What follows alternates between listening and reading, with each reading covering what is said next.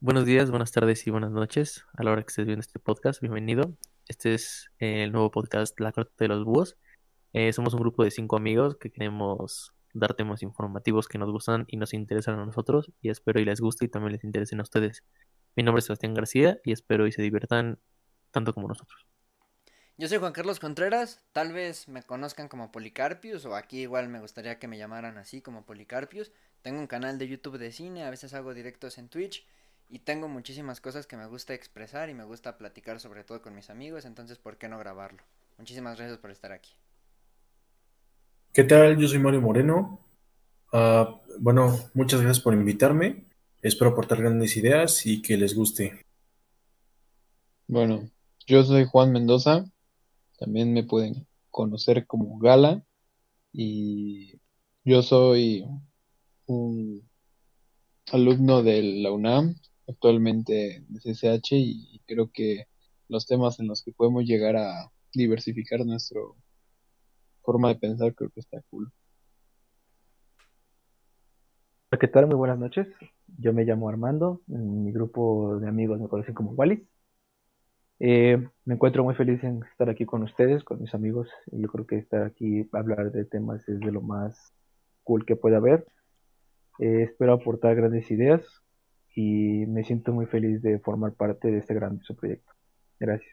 Un tema del cual yo conozco y estuve viendo y también me he informado por las mismas personas que viven por ahí, y es que se, se estaba construyendo un CCH en Galatao, que Galatao es el que está en la línea, está en la línea morada del, del metro, la línea A, que es pues hacia, hacia los Reyes, hacia La Paz, que bueno, es un lugar bastante peligrosito, ¿no? Dejémoslo ahí, un lugar un poco peligrosito. Iban a hacer un CCH ahí al lado del FE Zaragoza. Y de hecho ya había empezado la construcción, ya se estaba haciendo todo. Y ocurrió un problema. Y ese problema fue que el temblor del 85 derribó muchísimas casas de los alrededores. Y ya saben cómo son las personas, fueron de paracaidistas al primer terreno que vieron en el que podían vivir. Y sí, muchísimas personas de los alrededores se apoderaron de aquel que iba a ser el CCH Gelatau lo que llevaban de salones, lo que llevaban construido, se transformó en las casas que terminaron sin hogar. Y hasta hoy en día ese terreno sigue estando a nombre de la UNAM, pero no lo pueden recuperar, porque es muy difícil una vez que hay paracaidistas o personas que toman un lugar, sacarlos, y más cuando llevan tanto tiempo viviendo ahí. Yo no estoy 100% seguro de lo que la TAU, nunca había escuchado, pero sé que los planes originales del CCH era hacer en total 6 CCHs, y el CCH, el sexto CCH, es a la madre, alguien ya se fue. Déjalo, es Mario. Es Mario. Bueno, este, se supone que sí iba a ser uno en Tepoztlán. ¿En Tepoztlán? Eso está... Tepozotlán. En Tepozotlán, eso estaba bastante lejos. no, no, no, Tepozotlán. Ah, Tepozotlán, Tepozotlán. ¿Y qué pasó con ese? ¿Sabes qué pasó con ese? Se canceló, nunca se hizo. según yo ahorita es CCH Oriente, CCH Azcapo, CCH Naucalpan, CCH Sur. Son cuatro, ¿no? ¿Son esos o me faltan? No, son cinco. Son cinco, Oriente. Oriente. Creo que es. Ok, bueno, son cinco. Gala tocó un punto muy, muy importante que es sobre 6 SHs. Eh, para los que no sepan, hay una escuela que se encuentra en Guerrero. Llama CSH Tlayacapan. Eh, se escucha muy chistoso porque no, si es en serio. Y según dice, si tú lo buscas en internet vas a encontrar que es una escuela muy parecida a las preparatorias anexas a las normales y todo ese tipo. Es una escuela muy, muy rústica, diría yo, de un toque muy rural. Pues y dice ahí que es una escuela muy, este, que según ellos dicen que está anexada a la UNAM. La UNAM oficialmente dice que únicamente son, son chicos SH reconocidos dentro de su plan académico. Y pues está muy, muy chistoso eso y realmente no se sabe si realmente, perdón, me he repetido veces realmente, si es parte dentro de la universidad, pero, eh, pero básicamente es lo que ha sucedido.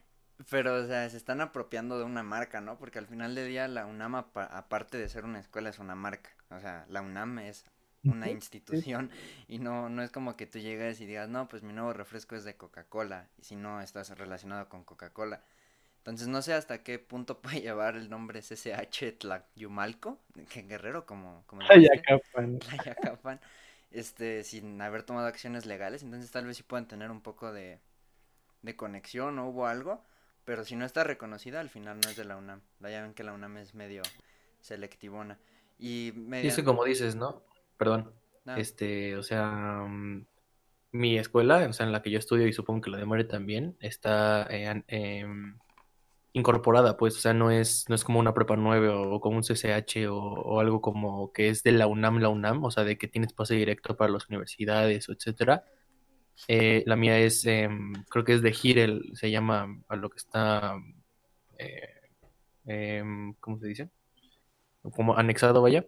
Y pues esta escuela tal vez sí sea de esa manera, pero ya para hacer un CCH, o, sea, o que sea, como tú dices, que como la UNAM es una, una marca, ¿no? Y que ya esté como que la reconozcan y la chingada, pues, pues no, no está como lógico, ¿no? Sí, y luego está en Guerrero, güey, o sea, no mames. O sea, según yo todos tienen que estar en, la ciudad, ¿no? Exactamente. como dice, como dice Sebastián, eh, sí, efectivamente también mi escuela pues solo está incorporada y pues digo, tiene los planes de estudio, las materias, las áreas y pues probablemente no, no pasen las mismas cosas, bueno, ni siquiera se acerquen a las mismas cosas, pero pues tiene la marca o el sello de la UNAM, lo que representa que pues intentan seguir las mismas reglas y costumbres. Sí, bro, pero tú eres UNAM fake, no cuenta. Sí, pues es que hay muchos temas así que están medio ocultos y de los cuales no, no se habla. mira, volviendo al... de la UNAM. Sí. Mira, y volviendo a lo que has mencionado de CSH Gelatao, eh, yo creo que por cierta parte sí es real, porque eh, si tú pasas por lo que es la carretera, este, bueno, calzada Ignacio Zaragoza, y también desde el metro se puede observar que al lado de la FES este, Zaragoza, valga la redundancia, hay una construcción muy similar a los edificios que, forman parte de la FES. Y es muy curioso porque si tú las analizas exactamente igual, exactamente igual y puedes ver de lejos cómo hay personas habitando y se nota como si fuera, pues sí, lugares donde personas llegan, los famosos paracaidistas, como bien mencionaste. Y pues es básicamente eso. Yo nada más he visto un edificio, si no mal recuerdo, pero yo creo que en esa parte sí es, sí es real el hecho de que yo creo que están, se hicieron CCH. Sí, o lo, curioso, lo curioso de todas estas cosas, de todo este tema UNAM, es que como precisamente es autónoma y no está ligada al gobierno, no tienen por qué dar explicaciones de nada, ni siquiera a nosotros mismos como alumnos, ni a las personas que pertenecemos a la UNAM. Entonces todo esto que estamos contando no se puede comprobar, son simplemente teorías y cosas que va contando la gente. Algunas cosas se sobreentienden que son reales, pero no podemos confirmar al 100% nada porque es muy secreto hasta para el mismo gobierno, o sea, ni el mismo, en teoría, ni el mismo gobierno se entera de todo esto. Por ejemplo, el tema porros. es que es como, como tú dices, ¿no? O sea, en, en que la universidad pues, es autónoma y que las autoridades no tienen que meterse o que no tienen que dar explicaciones. Pero yo en lo personal, o desde mi punto de vista, es como o sea, no tienen por qué dar explicaciones ni a los alumnos ni a la gente, pero como tú mismo dijiste hace rato, es una marca, ¿sabes? Es como una, una reputación. Entonces, ¿sabes qué? Ibas a construir esto y ya no lo hiciste. O otros, otros temas que venían en, en la imagen que vimos hace un rato, em, que como dices, no se comprueban, o son mitos, o son cosas que, que no, no estamos seguros de que sucedieron o no, o están sucediendo o no. Pero yo creo que como marca o como reputación, sería adecuado el hecho de, oye, ¿sabes qué? Están diciendo esto de mí, ¿no? Pues, pues la neta no. O comprobar, ¿sabes qué? Pasó esto, esto y esto, y pues no. Mi reputación es primero y la reputación de los alumnos. Porque quieras o no, al afectar a la institución, las afectan ustedes. Porque los que van egresados de ahí o los que salen de ahí a una universidad privada o pública, como sea, pues son ustedes. Sí, eso es muy cierto. Aunque cada vez hay menos orgullo UNAM, eso sí es muy cierto. Yo cada vez veo que menos personas de las que se relacionan con nosotros están orgullosas de ser UNAM. Incluyéndome, yo no soy una persona que se siente muy orgullosa de pertenecer a esta casa de estudios. Tampoco es que diga, uh, es lo peor que me ha pasado, pero no es algo en lo de lo que yo diga estoy 100% orgulloso. Y lo que dices es muy cierto, las, las apariencias, las reputaciones es algo que le importa mucho a la escuela con otra cosa que, ahí mismo dice el pacto de las prepas, eso básicamente se refiere a que si un alumno tiene un problema, un profesor tiene un problema, grave que se haga un poquito público o famoso afuera de la escuela, lo que va a pasar es que a este mismo alumno o mismo profesor, sin importar qué es lo que haya hecho, se le va a apoyar. Y ha pasado con profesores acosadores, de los cuales obviamente no voy a dar nombres y no puedo dar nombres, pero de lo que estoy 100% seguro que pasó, porque fue en mi entorno, fue una compañera, que obviamente no voy a dar nombres, de mi salón, hubo un problema, inventó un falso abuso sexual hacia ella dentro de la escuela.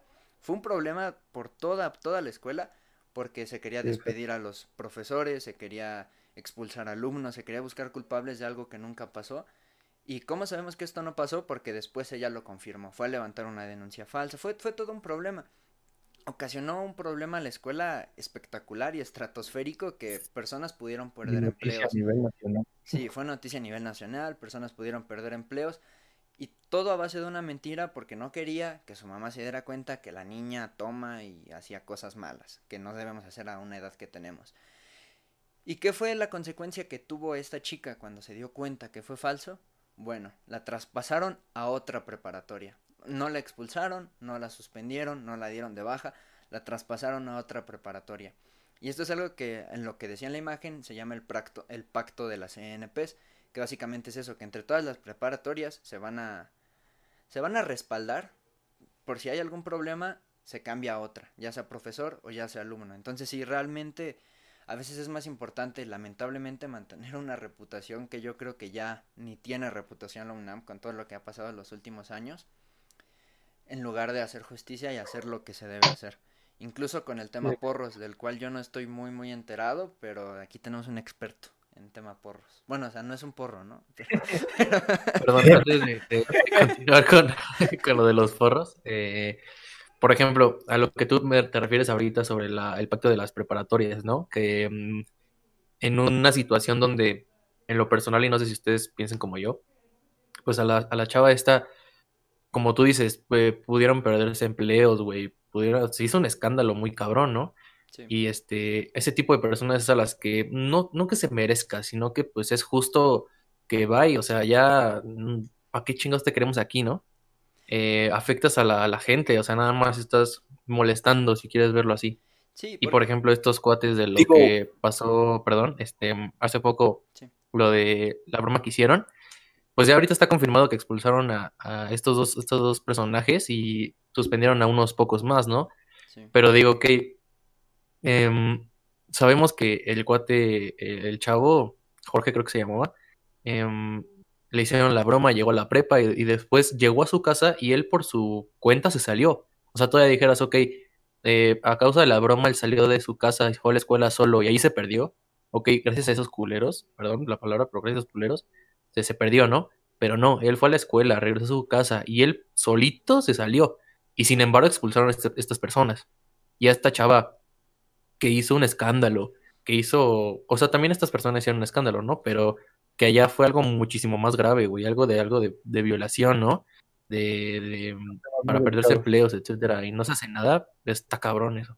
Sí. A mí, a mí me gustaría comentar eh, rápidamente que esta, esta clase de cosas, más que nada yo he visto que genera mucho, por ejemplo, la desilusión y todas estas, genera muchos paros, por lo que yo he visto, genera muchos problemas internos por lo que yo veo que no deja de estudiar, no deja que las personas o los alumnos puedan estudiar plenamente o seguir con, con sus planes de estudio para, para poder ejercer una buena actividad académica y, no puedan, y solo se queden estancados en, en esta cuestión por la que como tal yo creo que la escuela no avanza. Yo he visto que tu escuela, Juan, la verdad está muy estancada y muy atorada y pues la verdad, eso, eso la verdad es muy lamentable. No, yo creo que tienes razón, ¿no? Porque, pues, como dices, sí, sí se estanca este tipo de, situaciones por este tipo de paros. Y era justo lo que yo quería comentarles. Em, por lo que yo sé y lo que me cuenta eh, mi, novia, porque pues ella es de la UNAM, em, al momento de hacer un paro en los grupos de la escuela o los grupos que tienen de, pues, de su grupo, van a la, redundancia, eh, se pregunta, hoy ¿estás a favor del paro o estás en contra? No, pues yo estoy a favor, no, pues yo estoy en contra. Ok, pero sabemos que hay muchas personas, no sé ustedes, ojalá y sí, por favor, pero hay muchas personas que lo hacen porque están de acuerdo con lo que se está pidiendo, con lo que, no, no tanto por la seguridad, sino por, por lo que se está por lo que se está quejando la gente o por lo que se está pidiendo justicia. El último paro que pasó, que duró mucho tiempo, por todo este tipo de, de acosos, de todo, todo el desmadre que se hizo, ¿no? Y mucha gente lo hizo porque estaba de acuerdo con eso, porque dijo, güey, ¿sabes qué? Está de la chingada que me estén acosando, que yo un día me quiera poner falda y me estén chingando los profesores y que... O sea, sí me, sí me explico, ¿no? Sí. Em, pero también mucha gente lo hace por, ay, güey, sí, tú di que sí para no tener clase. O tú di que O sea, sí para... dices que lo hacen por Sí, mira, moda, o, por ejemplo, para No, no por moda.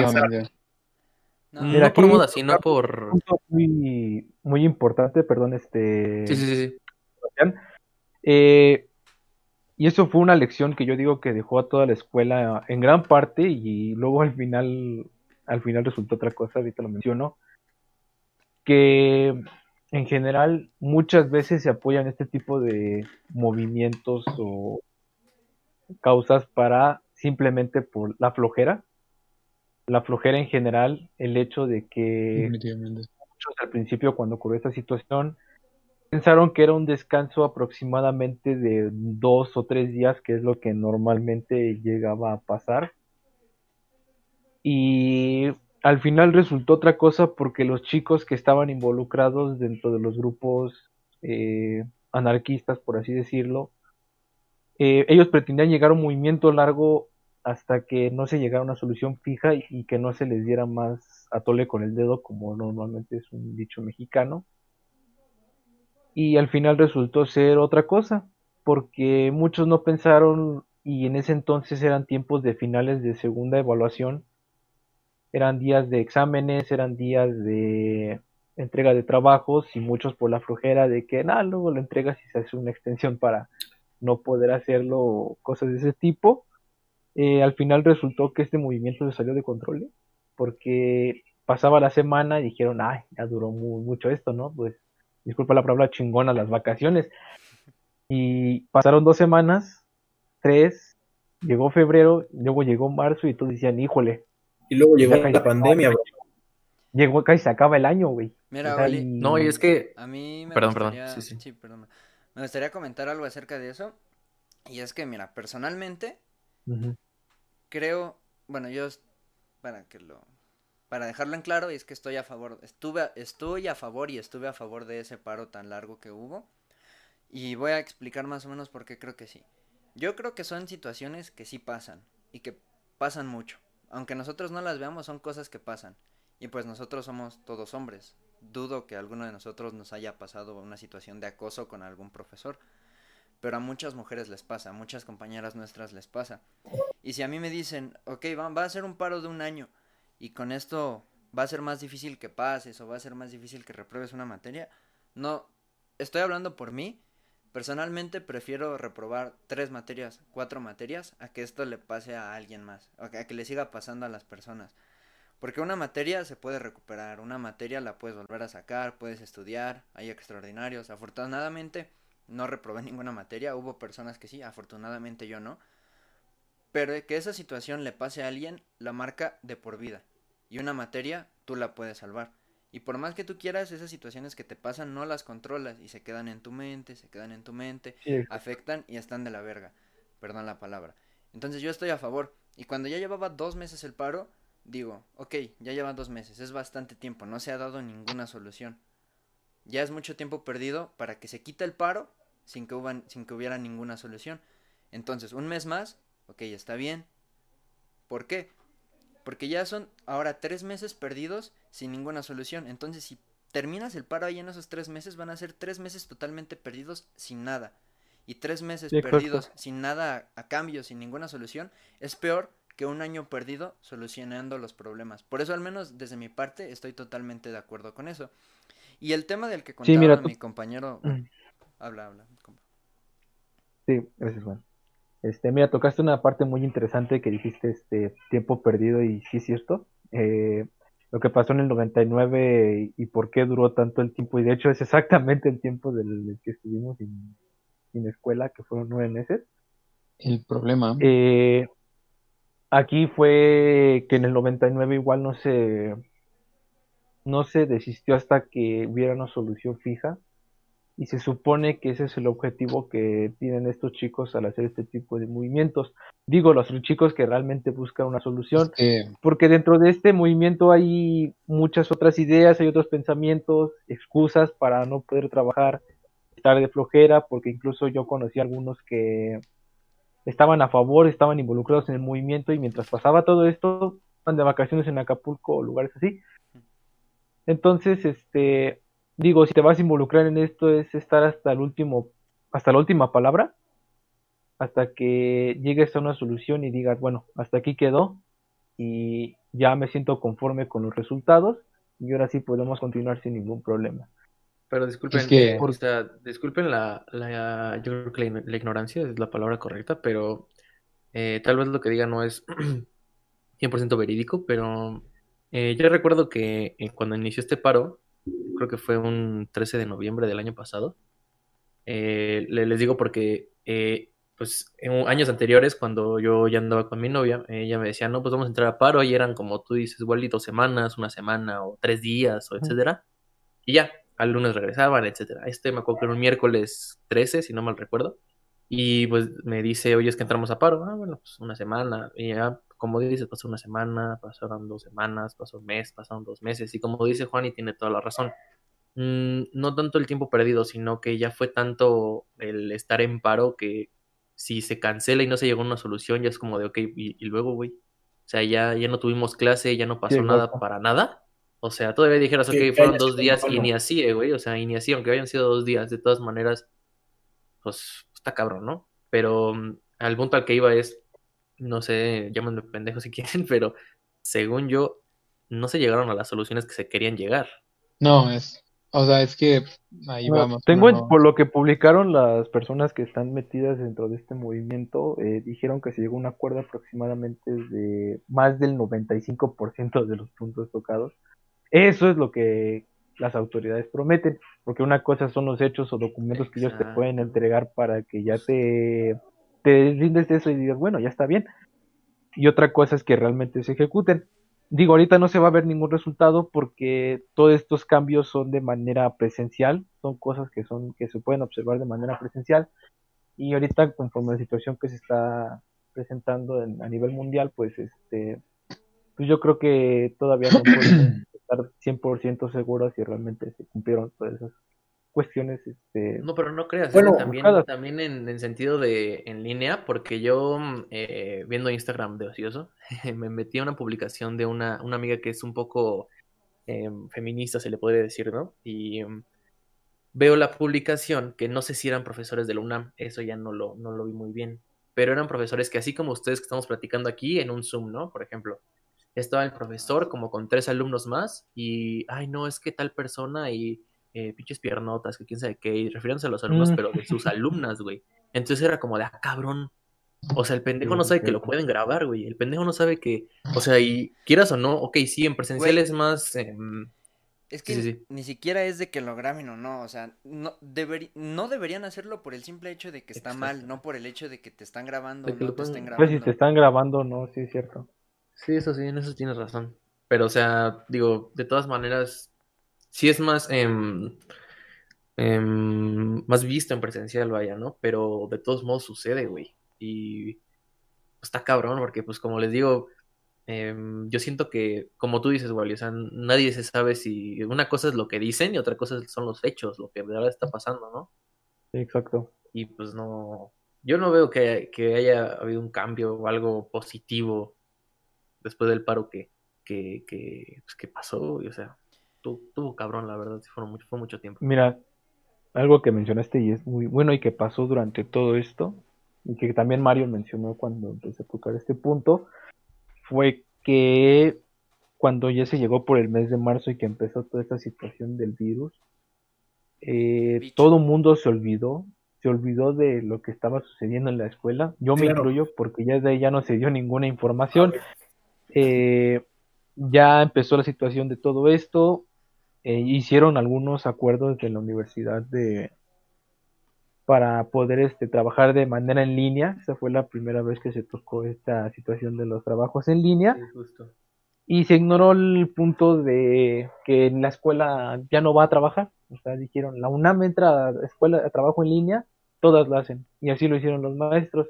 Así que podríamos decir Y- entonces, a ver, permíteme, que Ajá. una de las soluciones circunstanciales fue de que, aparte de que tenían ya este problema interno en la UNAM con estos paros, bueno, eh, sobre todo con su escuela, podríamos decir que el- una solución temprana pues fue dada al COVID, ¿no? Porque se entraron ahora con las clases en línea, casi todo, todo la- todas las escuelas entraron a este nuevo sistema y se tuvieron que acoplar. Y pues prácticamente podríamos decir que fue como su, su salvación, ¿no? De no perder el año, porque es lo que Ujú, Sí, Exacto. Lo que me decía Juan. iba a tocar, Es que- porque, o sea, Bueno, era lo que me decía Juan más que nada, porque yo, yo recuerdo, Juan, que tú me decías, no, mira, bro, pues es que la neta, yo ya no regresé, no estoy regresando a clases, incluso me estás diciendo que planeabas, o sea, ya salirte de la UNAM. Tú me decías eso y yo decía, ok, pues digo, la verdad, sí se veía muy delicado ya el problema de la UNAM y no parecía que tenía solución, por Sí, lo que no, la como o sea, esto del, del COVID fue como, como su salvación, ¿no? Porque yo recuerdo que cuando en sí para empezó todos, todo este en sí problema, para como todos. dice Wally, se olvidó, güey. Es que no para todos, porque digo, mucha gente, ahorita yo platicando con mi novio otra vez, eh, me dice, oye, es que tal vez ya en enero regresemos. No, que qué emoción, que la chingada. O sea, en lo personal, a mí, a mí yo estoy muy a gusto en mi casa, güey. O sea, no estoy a gusto con la enfermedad, ¿no? Pero estoy muy a gusto en mi casa. Pero bueno, regresando a lo que quería decir, em, yo recuerdo que, eh, como dice Wally, empezó lo de, la, lo de la pandemia y a todos se les olvidó. Y ya lo del paro y todo, pues valió madre. Y de repente dijeron que iban a regresar a clase. Y cuando iban a regresar a clase, es que ya no, ya no vamos a ir a la escuela porque pues ya está la pandemia, pero como ya regresamos a clases, ahora sí, clases en línea. Yo recuerdo que en Yo- yo no sé por qué tengo la certeza o la idea A Continúa, ver, a Mario. ver, déjame decir algo rápido. Yo no sé por qué tengo la certeza, es luego, es algo que luego platico con mi papá, pero yo creo incluso que deberían quedarse en línea. ¿Ustedes saben por qué? Porque si usan presencialmente, por alguna razón se van a volver a acordar de todos sus problemas y van a querer otra vez tirar el, pero tirar bro, los acuerdos. No, es que, eso- o sea, te digo, de en línea, mira, yo te voy a decir algo que es una realidad y que está sucediendo en todo el país. Es que afortunadamente y gracias a Dios nosotros tenemos los medios como para poder trabajar de manera cómoda en nuestras casas pero no y todos. que es una estabilidad económica suficiente y pues a lo mejor yo desde aquí, desde mi escritorio, desde mi silla puedo decir, bueno, yo me puedo quedar aquí a todo gusto, a toda madre, sin problema alguno, todo el ciclo, pero para otras personas pues tal vez les surge ya volver, ¿no? Y mientras No, les llega la noticia de que volvemos a enero, se vuelve creo, a dar una crisis todavía. Yo creo, Wally, que, y de esto se lo digo también a Sebastián y a Mario, que haber dicho que el COVID fue nuestra salvación es bastante egoísta. Porque el COVID no fue la salvación para nadie, ¿sabes? No, O o sea, no la salvación para ustedes, güey, sino la salvación para, para en sí la UNAM para decir, ¿sabes qué? Pues Exacto. No, Porque en sí porque para desde- ustedes no no, dejó nada bueno a nadie. pues, No, para nadie fue la salvación, güey. Desde antes de que empezara el COVID, ya estábamos teniendo clases en línea, porque efectivamente no se podía perder el año, fue lo que dijeron, que no se podía perder el año. Entonces, no Sí, podíamos regresar a las instalaciones porque las instalaciones estaban tomadas, pero ellos decidieron evaluarnos de esa manera. Entonces, aunque, aunque, hubiera, aunque no hubiera habido COVID, nosotros ya estábamos teniendo clases en línea por el simple hecho de no perder el año, porque lo que no queríamos era entregar las instalaciones, o lo que no se buscaba. Y esto es diferente para todas las escuelas, porque tu novia va en una prepa diferente a la que voy yo. La mía personalmente Sí. entró en paro en febrero. Entonces, nosotros llevamos... 21 de enero. Bueno, es lo mismo, pendejo. Entonces llevamos lo mismo o tiempo muy parecido en paro. Y por ejemplo, Gala, que va en un CCH, mm, yo no tengo idea cómo fue su, cómo fue el, este proceso del paro, si él tuvo paro, creo que ni siquiera tuvo paro, pero bueno, eso no nos puede comentar pero fue 21 de enero de, de este año, del Sí, de 20. este, sí, de este año. Ah, no, no, el de Ivana fue ese del Mire, pasado. yo quisiera dar un- 19. mi opinión de que la verdad estos problemas, por más de que sean reales y que sí son malos, la verdad también dejan muy mala imagen a la escuela, en, en mi opinión. Pero pues Y- es que la imagen da igual. Pero es que, güey, no es, no es algo que pasa nada Es más que- en la UNAM, güey. Sí, yo lo la sé, yo- la pero ¿sabes lo la que pasa? pasa. Que se, separa, to- separa todos los sistemas y, y pues como que, por ejemplo, a mí ya no me dan ganas de entrar a la UNAM, la verdad, porque pues como pasa muy seguido, pues la verdad Yo sé ese es que- el problema. O sea, el problema que tiene la UNAM es que pues, ya está como preestablecido su mentalidad de a huevo va a haber paro. O sea, hace años ya no había paros. Desde el 99 dejó de haber paros por muchísimos años. De repente a- empezaron a haber paros y literalmente ya es año con año que los alumnos, o sea, por ejemplo, en mi círculo del CCH, nada más empiezan las clases y a las tres semanas empiezan a decir, oigan, y no ha pasado nada como para que haya un paro o algo así.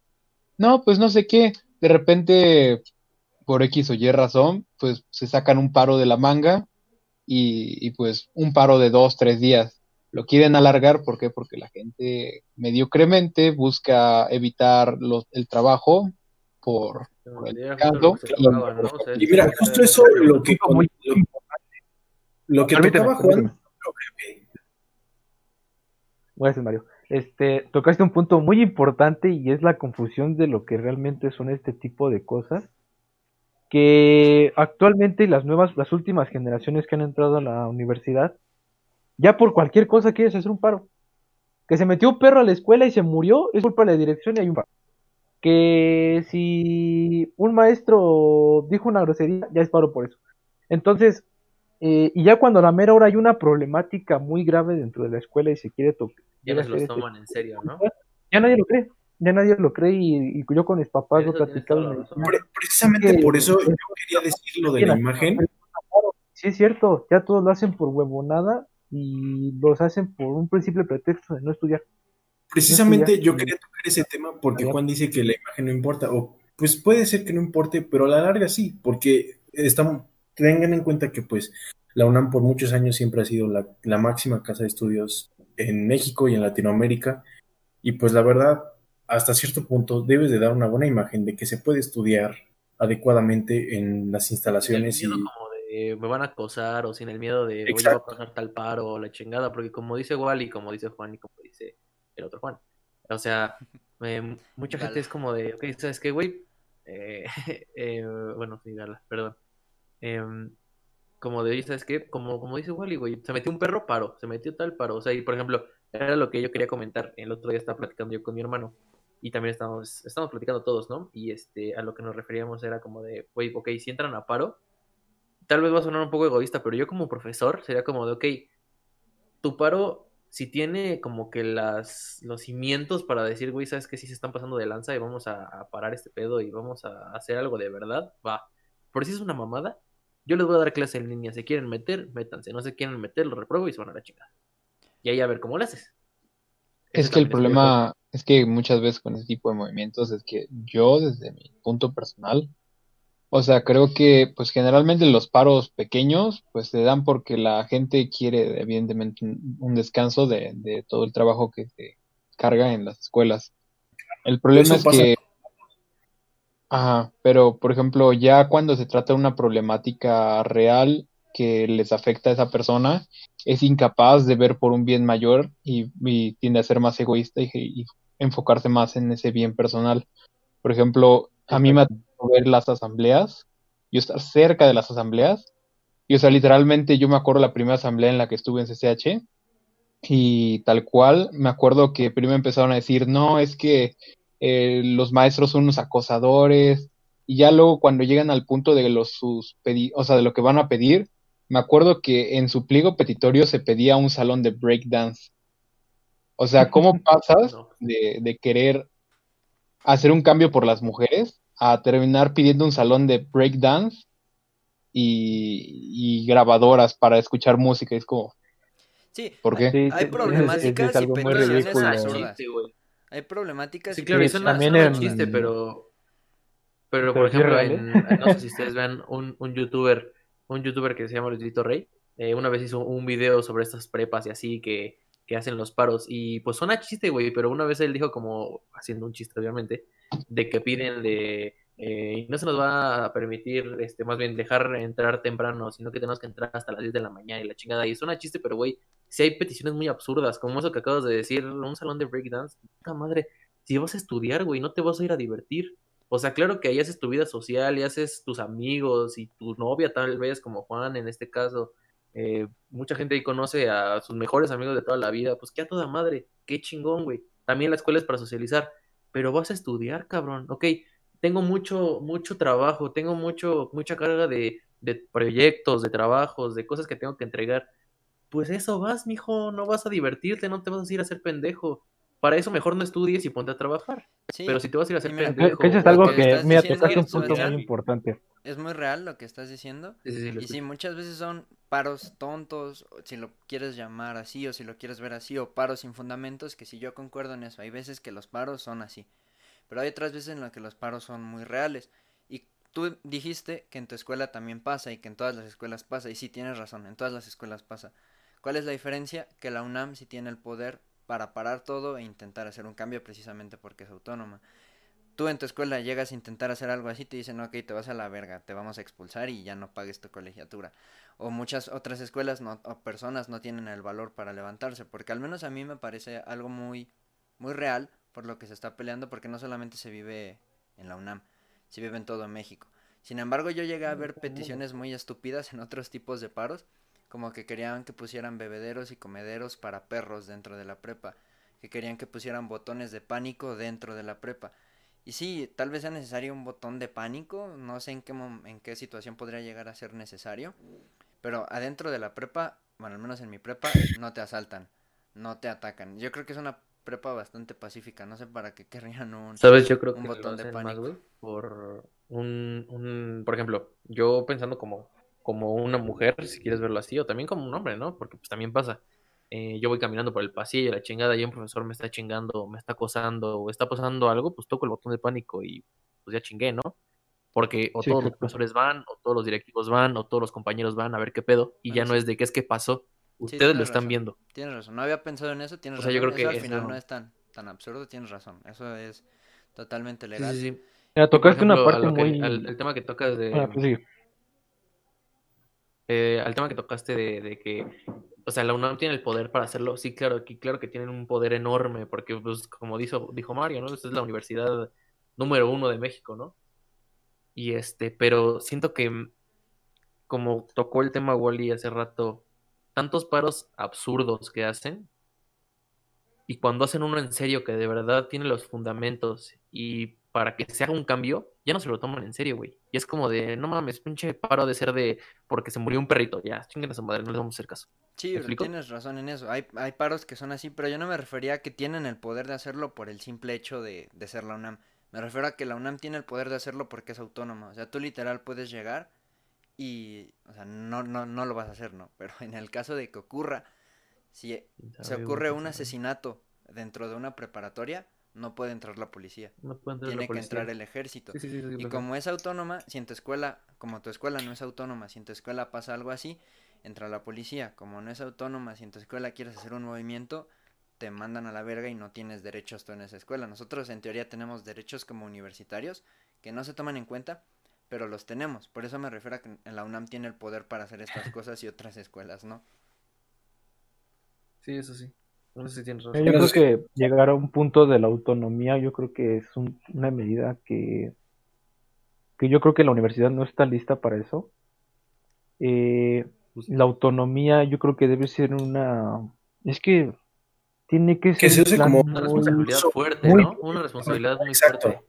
Como Pues, es una responsabilidad muy grande porque ya tienes que ser, pues básicamente muy, muy propio por ti mismo, o sea, Y deja de por ti mismo, sino que sabes cómo son tus alumnos y tienes que tener, perdón la palabra, pero tienes que tener los huevos para controlarlos, güey. Porque, como dijo Juan, un cabrón puede matar a alguien en la prepa y la policía no puede entrar, güey. O sea, por más de que, ¿sabes qué? Puto, eh, están matando a mi amigo enfrente de mí, güey. 911, puto, es que estás en la prepa, no puede entrar, güey. O sea, ese tipo de claro. cosas de tener los huevos la escuela y tener los huevos la UNAM para decir, ¿sabes qué? Hiciste tal cosa, vas y chingas a tu madre y a ver a dónde chingados te aceptan. Esos son los huevos que yo siento que le falta, güey. Y sobre Porque- todo que Una- el, el ser autónomo es una, es una muy gran responsabilidad, güey. Es tener, pues es ser libre, si quieres verlo así, güey. Pero la libertad luego llega a, extremos de no mames. se usa de mala manera, más Perdón, que Mario. nada. Mira, bro, eso que acabas de Sí, decir es muy dices. importante tomarlo en cuenta porque cuando se toman medidas es cuando no se deben tomar medidas, al menos desde mi punto de vista, Y es a lo que yo quiero comentar, regresando a un punto que dijimos al inicio inicio, que acerca de los chicos que expulsaron de Prepa 5 por hacer la presunta broma al compañero Jorge. ¿Qué me parece esto? Esto me parece una tontería y una estupidez. ¿Por qué? Primero porque Jorge ya se había perdido. Y no voy a poner la responsabilidad al 100% en Jorge porque ya se había perdido antes y porque regresó y se volvió a salir. No la voy a poner al 100% en Jorge, pero tampoco la quiero poner al 100% en las personas que estaban hablando en ese grupo de WhatsApp. ¿Por qué? Porque tú como grupo, pongamos esto como un ejemplo, nosotros somos un grupo y yo les y todo el contexto que estamos viviendo, que hay pandemia, que no podemos ir a la escuela, ¿ok? Y les digo, ok bro, estoy aquí en la escuela, en la cafetería, nos van a hacer un examen.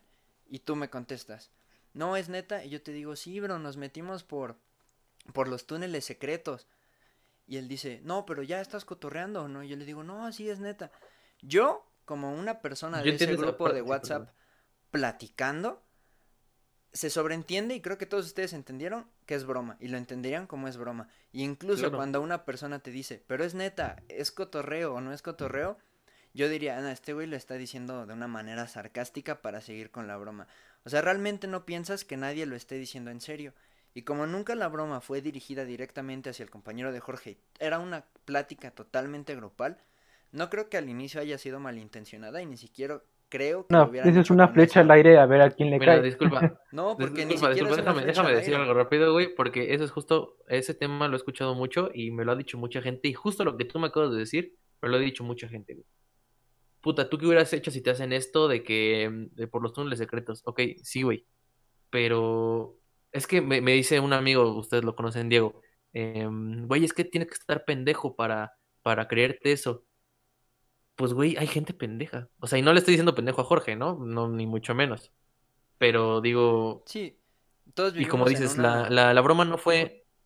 La broma no fue para, para chingarlo. Mm, puta madre. Em, yo creo que las bromas en sí son para chingar. O sea, y no, no fueron directo a Jorge. Ok, primero fue grupal. Pero ustedes como yo sabemos que... que... Espera, espera. O sea, ustedes como yo sabemos que que cuando una broma, por ejemplo, como tú dices, les pongo aquí en el grupo ustedes, ¿saben qué vamos a hacer esto? Y ninguno de ustedes cayó, pero cayó Mario. ¿A quién crees que voy a chingar? Pues al Mario, ¿no? Sí, chingaste Porque ese güey ya cayó. Pero ya se le está creyendo. Es que Entonces voy a chingar a Mario de, de punto. Eso yo no lo consideraría como una broma, lo consideraría como una plática, porque literal no esperas que nadie se lo crea y como personas pensantes no esperas que nadie se lo crea.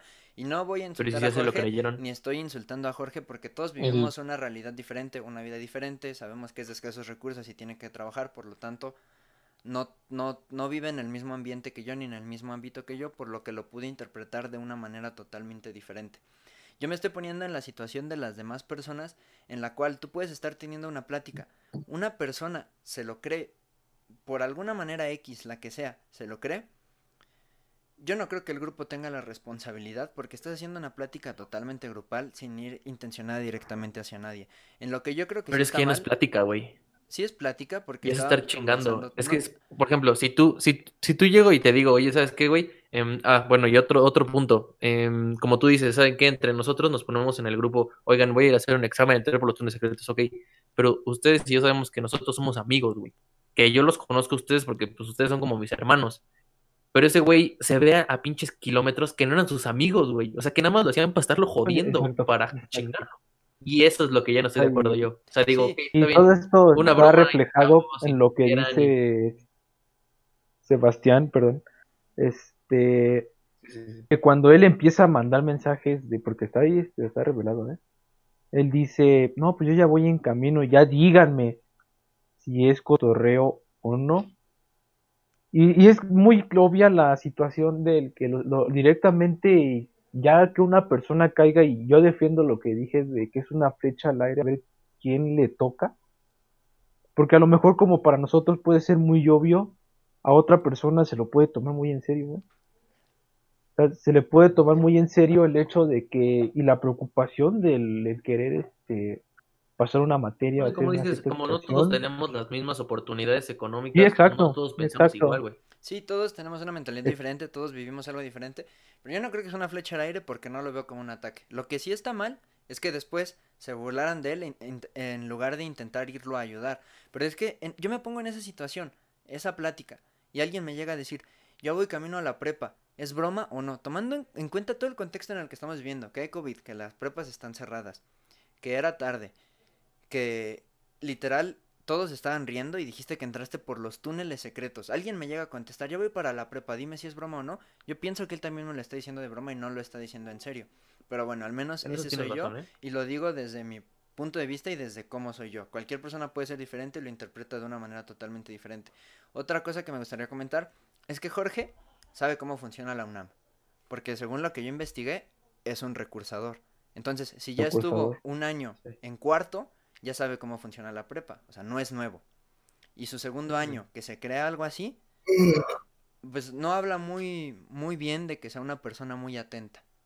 Y, Es justo, justo es lo que, eso es lo que voy, lo que, lo que dije hace rato. Eh, como me dijo Diego, eh, como tú dices, una, una persona, una persona no muy atenta, ok en, palabras un poco coloquiales y, o groseras, pues hay gente pendeja, ¿no? La verdad.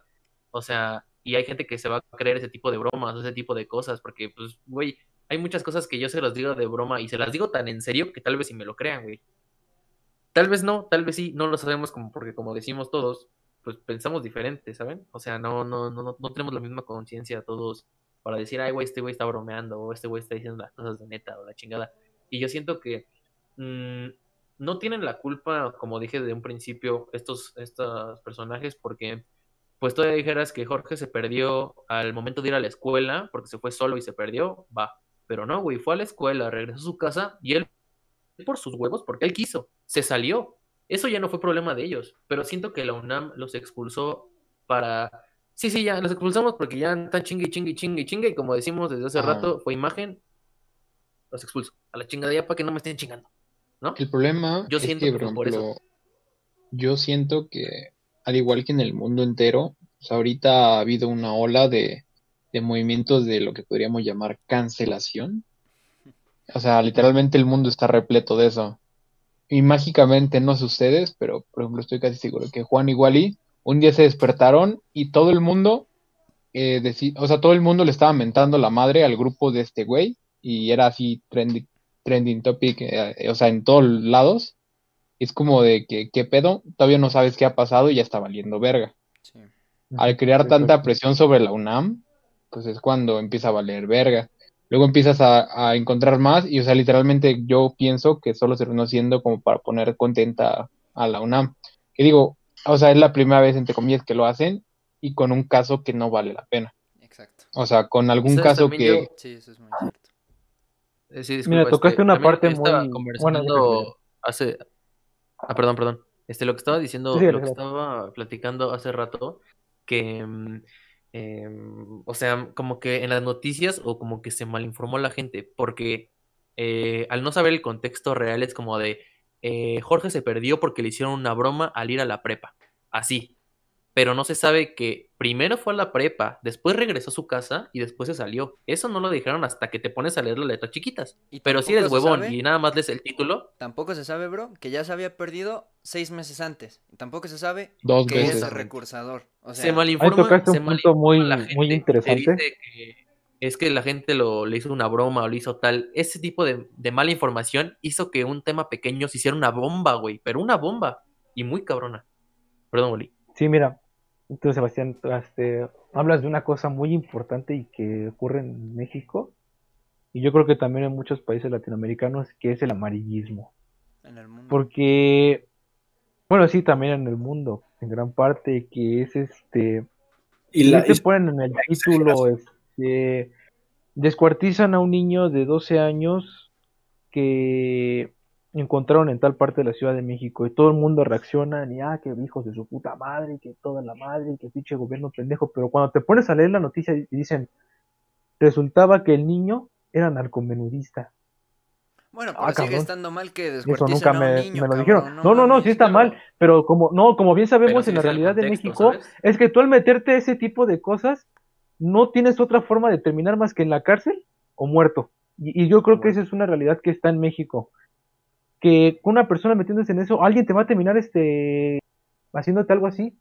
Y eso es, y eso es real, Juan. O sea, estará muy mal, está muy mal esa parte, y yo digo que sí está mal el crimen, pero la gente, y es un dicho que está, la cada quien es arquitecto de su propio destino, cabrón. Mira, continuando sea, con y- eso que dijiste, Wally, que cuando te metes en algo así solo acabas muerto o en la cárcel, estoy de acuerdo. Cuando haces algo, tiene que haber consecuencias. Entonces, lo que Sí, estos exacto. chicos hicieron en Prepa 5, en el grupo de WhatsApp, tal vez no lo hicieron con la intención de joder a Jorge, pero jodieron a alguien. Aunque no es 100% su culpa, jodieron a alguien Y tiene que haber directamente consecuencias. daño a alguien. y tiene que haber consecuencias. Aunque no lo hayas hecho intencionalmente, si le haces daño a alguien, tiene que haber consecuencias.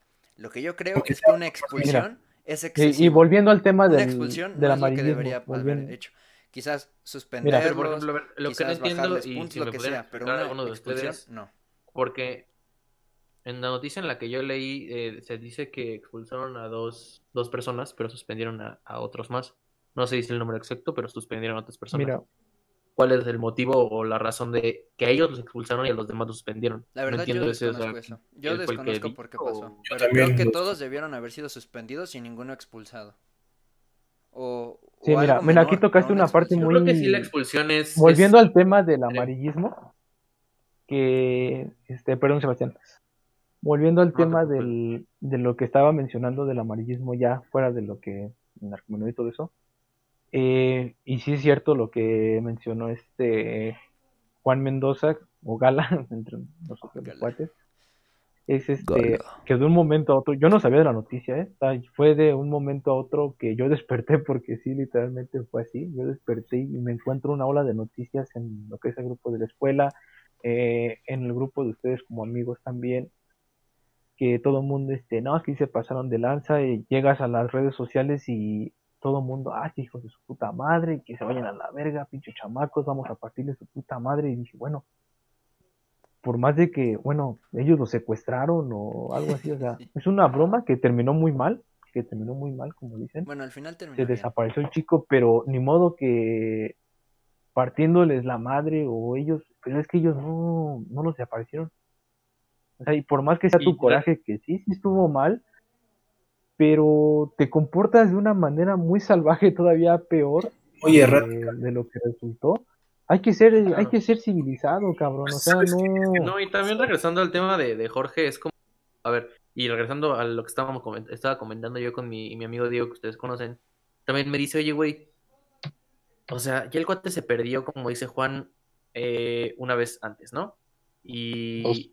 se vuelve a perder, Dos. y si no le pasó nada, ¿qué estaba haciendo 11 días, güey? ¿Qué hizo 11 días? Según vi, se fue a Eso es lo que trabajar a según una yo no han pollería, dicho. güey. O sea, según yo vi, se fue a trabajar a una Ajá. pollería. Pero 11 días. Eso es lo que no te mencionan en las es- noticias, perdóname, ¿eh? Eso es lo que no te Güey, mencionan. y perdóname, justo, y es lo que es estar mal informado, pero perdóname, pero güey, si estás trabajando 11 días, ¿a dónde duermes? ¿En la pollería? No mames. Mínimo marcas como de, oye, jefa, estoy en la pinche pollería, voy a trabajar, me voy a quedar con don José en su casa. Ah, bueno, va. Es que la verdad, al 100% Pero 11 nunca días perdido trabajando en una pollería.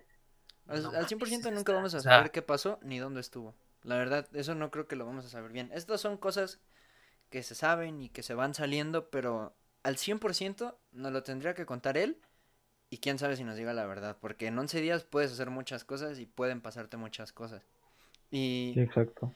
algo que también, pues, me gustaría a mí comentar acerca de esto, es que así como Jorge es de escasos recursos, esas dos personas que fueron expulsadas, hay una probabilidad grande que sea de escasos recursos porque están en una escuela pública. No quiero sonar clasista ni nada, pero pues son las estadísticas. Hay probabilidad de que sean de escasos recursos al estar en una escuela pública. Y que lo saques de la UNAM les estás quitando un año de estudios, les estás quitando un año de estudios en COVID, en el que es un problema encontrar escuela nueva, tal vez no encuentren escuela nueva, tomando en cuenta sus antecedentes, seguramente van a tener que volver a hacer comipems y ya no se van a poder quedar en la UNAM, se van a poder quedar en otros lugares. Entonces les estás arruinando el futuro, les estás arruina- arruinando el año, les estás arruinando muchas cosas que ellos pudieron contemplar por algo que salió pero- mal y que tal vez ni siquiera lo hicieron con la intención de que saliera mal. Sí, pero yo como, Ok, como pero lo, aquí la retomo pregunta- lo que decía hace es, rato, es una consecuencia. lo- O sea, Es una consecuencia, es pero por ejemplo lo que hacen muchos los jóvenes, lo que hacemos muchos los jóvenes y que han hecho muchas personas es, por ejemplo, ah, voy, voy a tomar por cotorreo, voy a drogarme por cotorreo, güey. Mira, Wally, Y te arrestan, güey, ya te chingaron, güey. ¿Por qué? Ahí está la consecuencia, güey. Ya aprendiste, güey. No, no, no. Ya aprendiste. tú lo de una dijiste, u otra Juan, o sea, forma, mucha gente, mucha gente, Sí, bro, pero si te Hasta que no te arrestan, o sea, es como, Hasta que no tienes, tienes una consecuencia Sí, es sí, cuando sí, paras. Pero hay diferentes tipos de consecuencias. Si estás tomando en la calle, te arrestan, no te dan cadena perpetua. ¿Ok? Estamos de Pues acuerdo en eso con sí eso. tienes razón, pero Entonces, como, lo como, que es- como dices, Todos hemos tenido problemas en la escuela.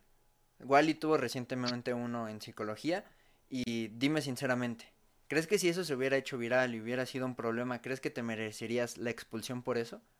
¿Crees que por un problema te merecerías que te quiten todo lo que bueno, pero también qué tipo de problema, güey. Pues es que el Se problema merece la expulsión. Debían de pagar una consecuencia. Es que también, Tal o sea, como dices, como dices tú, ¿no, Juan? O sea, cuando te arrestan, pues es te arrestan, no te dan cadena perpetua, ok. Pero qué tipo de, eh, el problema que tuvo Wallin lo desconozco, pero supongo que fue algo leve. Mm, Pues también es como que sentido común el decir, ¿sabes qué? Pues no, pues no está, no está chido que te vayan a expulsar porque es una mamada, ¿no? Pero en este caso, uno, se hizo viral. Dos, este güey se perdió 11 días. Tres, estos güeyes se veía que eran unos chingaqueditos. O sea, también es el grado del, de, de lo que estás haciendo y el grado del desmadre que armaste. Sí, estoy totalmente de acuerdo con eso, pero no lo armaron ellos, ellos no se pusieron a compartirlo, se, lo armó, lo armaron otras personas, porque ese problema se pudo haber solucionado dentro de la UNAM, fuera de la UNAM, como quieras, pero el desastre no lo armaron ellos porque quisieron, o sea, todo, todo lo que se globalizó o lo que se hizo viral. Lo que es que el punto es que ellos no lo hicieron con una tan mala intención. O sea, yo ni siquiera creo que haya hubiera habido una mala intención en esa conversación, porque simplemente era una conversación de esas que hay en el grupo de amigos, el grupo del salón, que sí pueden ser conversaciones estúpidas, pueden ser conversaciones que no llevan a ningún lado, pero al final no van con la intención de atacar a nadie. Si alguien sale atacado de, de doble filo, bueno, pues pasó y tiene que haber consecuencias. Pero no es que tú literal hayas agarrado al güey te lo hayas llevado a la prepa, lo dejes ahí perdido y te regreses a tu casa. Ok, pero te voy a hacer una pregunta. Ahí, a ver, contéstamelo como tú, como tú creas, ¿no? Imagínate que, igual como poniendo el mismo ejemplo de que nosotros nos ponemos a hablar pendejadas, ¿no?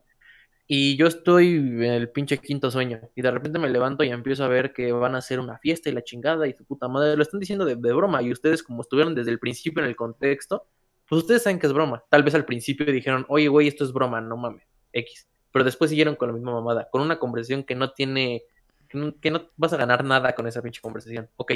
Pero una persona que no tiene ni puta idea qué está pasando, una persona que, que, que, que, pues no sé, X cosa, güey, y yo llego y te digo, no mames, neta, si van a hacer la fiesta, ah, no mames, este pendejo ya se la creyó y no leyó los mensajes de arriba, me lo voy a chingar. ¿Sí o no? La neta.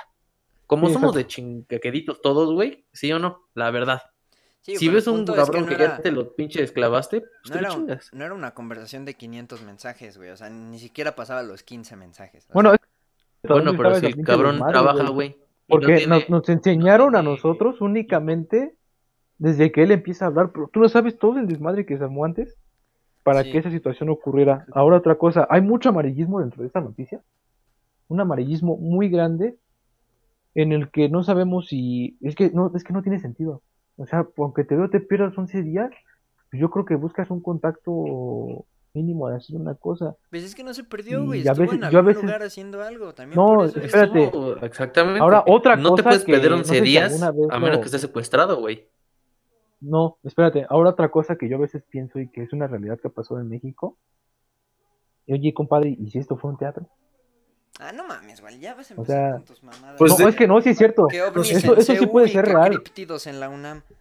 Güey, ¿cómo van a No, o sea, así? eso, eso sí.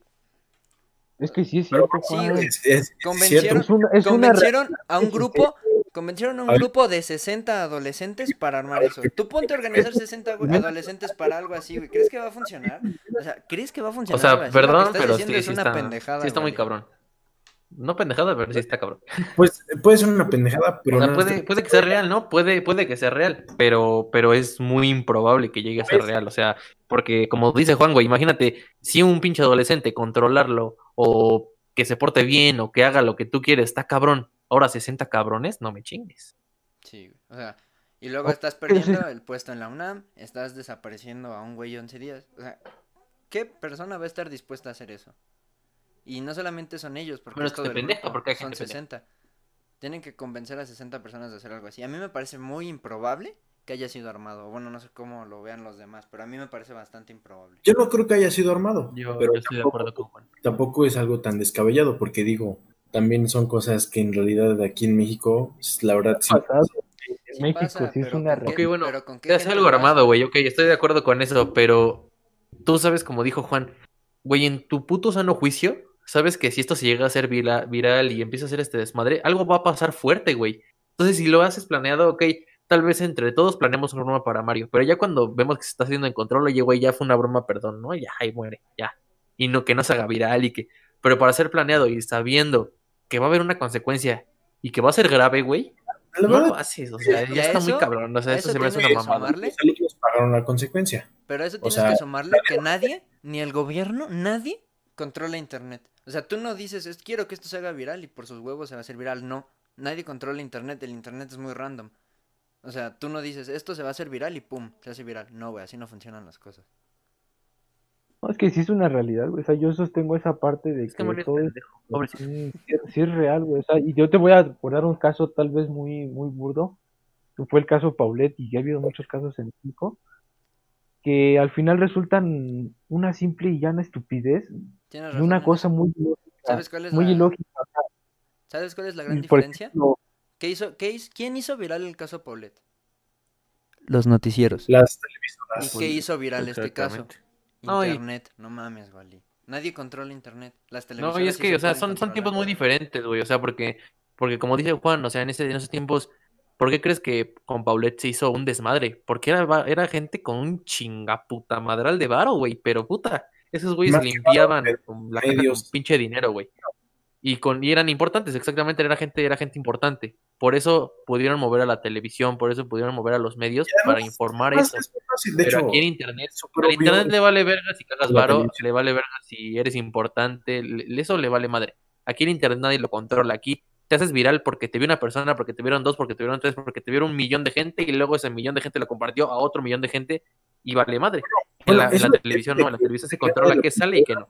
Eh, pero permíteme, eso de que dicen que el Internet lo controla, pues no es totalmente cierto. Sí hay quien lo controla y son pues las son las empresas como Facebook, y de hecho ellos no mames, Mark Zuckerberg estaba impaciente, güey, porque esto se hiciera viral. No, mames, no podía dormir, güey. Yo sé que no, yo sé que no, pero algo el pinche chamaco y dijo, "No, me lo voy a compartir en todos los mundos." Todo lo que voy es de que igual no dice algo incierto, porque al contrario, de hecho sí es muy cierto, pero no con este caso. Lo que pasa es de que, pues, lo que dicen no está tan descabellado, pero como yo como reitero, no, o sea, esto, esto sí no fue planeado, porque pues a final de cuentas ah, hubo gente que pagó consecuencias y pues llegaron hasta la expulsión y pues sí fue algo, algo que... Dije, es una, una, este, un teatro, o sea, nunca, nunca estoy diciendo, no, pues este, yo digo que fue un, un, este, un teatro, todo se planeó, el pinche gobierno se metió, no, o sea, yo, yo dije desde el principio, no sé si me escucharon, yo dije, bueno, ¿y qué tal si esto fue un teatro? Y ya dando ustedes su punto de vista de que es una mamada, analizándolo bien dices... Pues, oigan, oigan, esperen, esperen, esperen. Es que creo que Gala iba a hablar, pero está silenciado. No, simplemente está silenciado. ¿Quieres decir algo, mi hermano?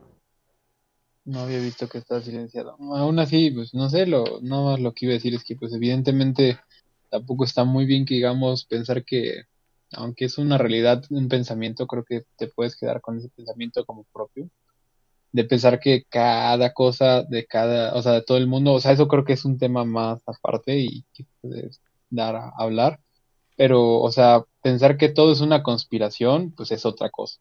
O sea, hay ciertos temas tan básicos que no puedes llegar a pensar que es una conspiración.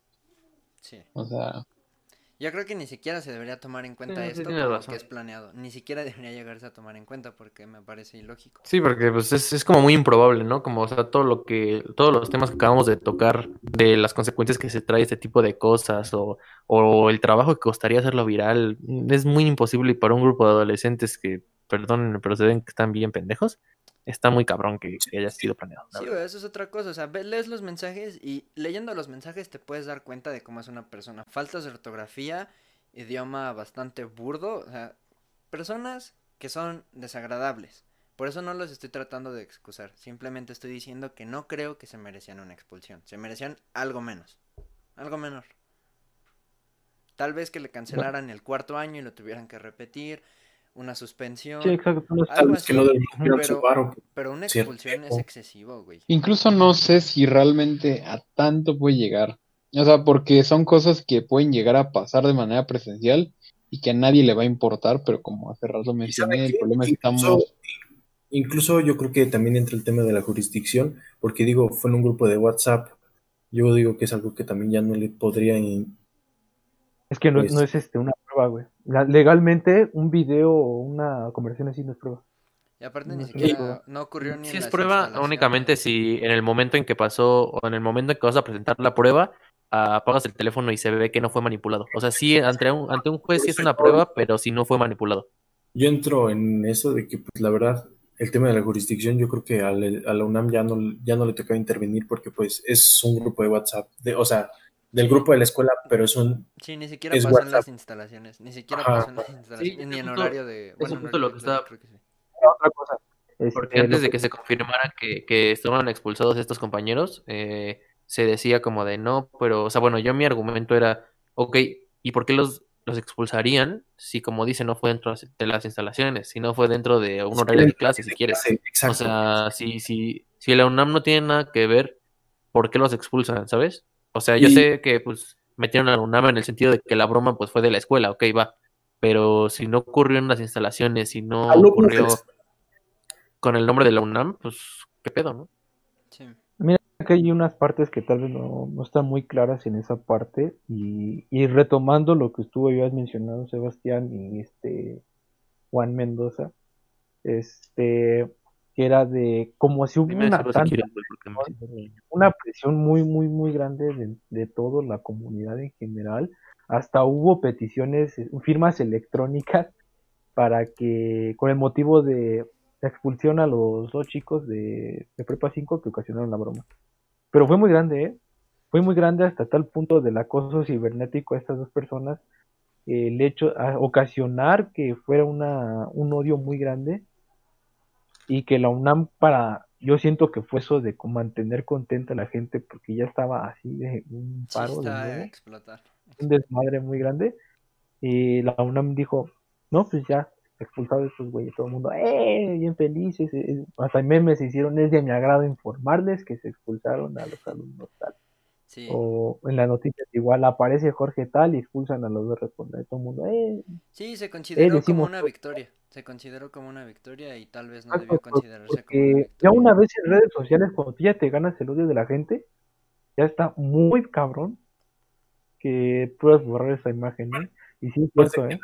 Al muy delicado, es por ejemplo ahorita, no sé, y tal vez, y eso sí es cierto, eh, por simple y llana mentira dijeran, este, un caso muy absurdo, ¿no? Y que se ha pasado, que una chica dijera, es que esta persona que nunca me hizo nada, por ejemplo, Juan Carlos, ¿no? Un ejemplo Ahora, muy qué bueno. puto.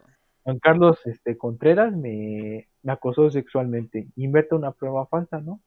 Ya subiéndose a redes sociales la gente sin saber qué pedo.